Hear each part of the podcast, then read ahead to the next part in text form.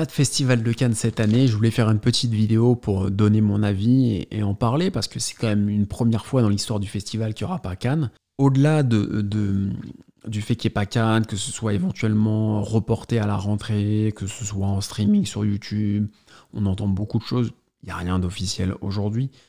Mais en fait, je veux m'adresser à celles et ceux euh, qui vont au Festival de Cannes et qui ont un business. En fait, il ne faut pas mettre tous ses œufs dans le même panier. C'est ça la leçon à retenir de cette annulation du Festival de Cannes. Il y a des gens qui ont trop misé sur le Festival de Cannes. Bah, c'est comme tout, c'est pas forcément euh, immuable, ça peut changer, ça peut être annulé en fonction des événements.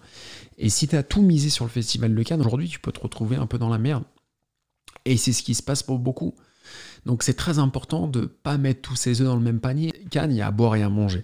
Cannes, tu vas avoir le badaud qui est avec son escalier qui veut voir les stars. Tu vas avoir celui qui a l'accréditation cinéphile, ou maintenant l'accréditation aussi passe trois jours, qui est passionné de cinéma, qui a la vingtaine. Son rêve, c'est d'aller euh, voir des films en compétition, d'aller voir des courts-métrages, de rencontrer euh, le réalisateur euh, dans, dans, le vent, dans la mouvance.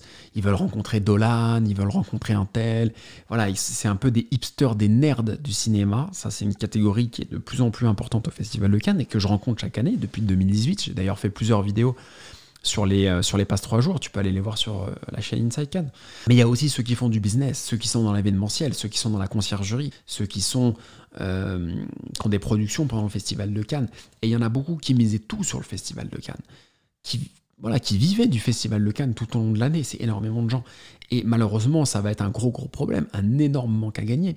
Mais là où je veux attirer l'attention, c'est que voilà, quand tu mets tous tes œufs dans le même panier, quand tu mises tout sur le FIF, voilà ce qui se passe. Donc c'est important d'avoir des side business. C'est comme un salarié, on dit un salarié, il faut qu'il ait des side business. Et moi j'ai toujours eu des side business. J'ai monté Inside Can, ça a généré parfois de l'argent lorsqu'on a été partenaire média de certains lieux sur des éditions. Euh, on a été partenaire média de lieux en 2014, en 2015. Ça j'en parle déjà.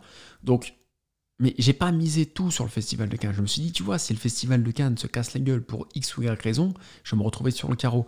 Donc il y a eu une autre activité. Il y a eu ma chaîne perso, il y a eu d'autres chaînes. Et j'ai jamais quitté mon job de salarié pour ça. Donc c'est très important de pas tout miser sur le FIF. Et tu peux extrapoler ça à d'autres domaines, mais voilà, pas mettre tous ses œufs dans le même panier. On ne sait pas de quoi demain est fait. Donc il faut absolument qu'il y ait des business automatiques euh, et qui vont pouvoir faire face euh, lorsque tu n'as pas de festival de Cannes, lorsque c'est annulé, lorsque c'est reposé.